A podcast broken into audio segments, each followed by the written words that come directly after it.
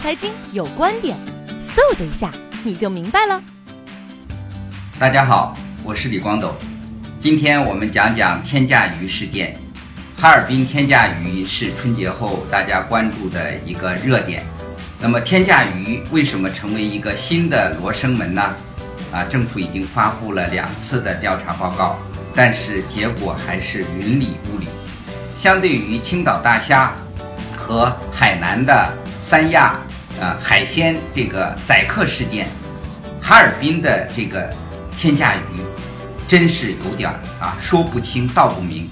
因为政府发布的报告到现在还没有告诉我们到底有没有宰客，也就是说啊，这种官官相护在现在看来是真的越来越严重了。因为啊，消费者其实需要知道的是明明白白的消费，但是这个鱼到底多少斤，是到底是十斤四两还是十四斤四两？啊，有人说是啊，南方和北方的口音的差异。那么这个鱼到底是不是野生的黄鱼，还是说是黄鱼和鲟鱼的杂交的养的鱼？也就是我们中国人的诚信消费又一次遇到了挑战。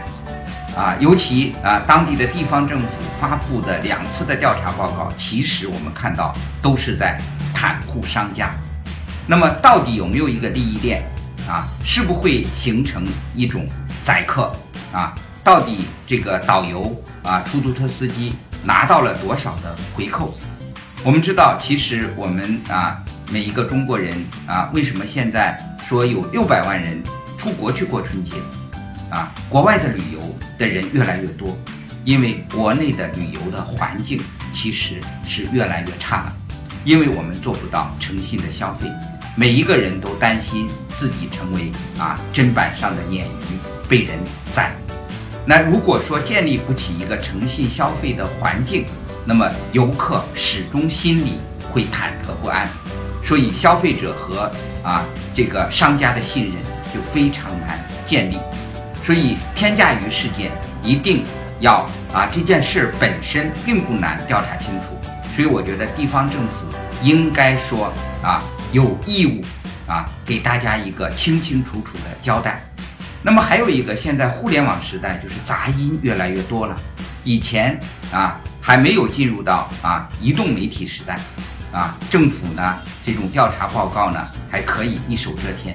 现在信息正在越来越逼近到真相。那么这个野生的鱼店啊，看看它的大众点评的口碑，就知道。真的，它其实是在宰客，所以在这个时候，政府作为一个监督方，应该有义务把天价鱼事件清清楚楚的告诉啊消费者，告诉广大的群众，这样的话啊，也对维护当地的啊品牌形象才有非常大的好处。谢谢大家。